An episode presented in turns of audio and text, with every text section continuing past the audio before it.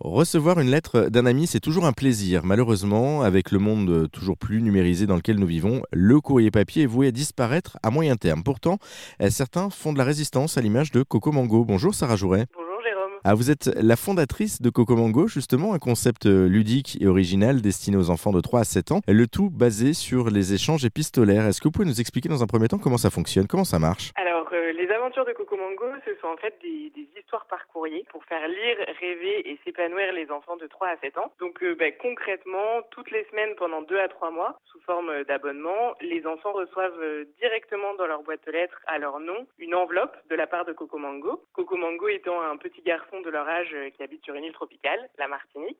Et dans cette enveloppe, euh, l'enfant trouve une lettre manuscrite dans laquelle Coco Mango raconte son quotidien coloré et naturel sur son île, donc entre euh, entre sorties de pêche, sessions de surf avec ses amis, balades dans la jungle, etc.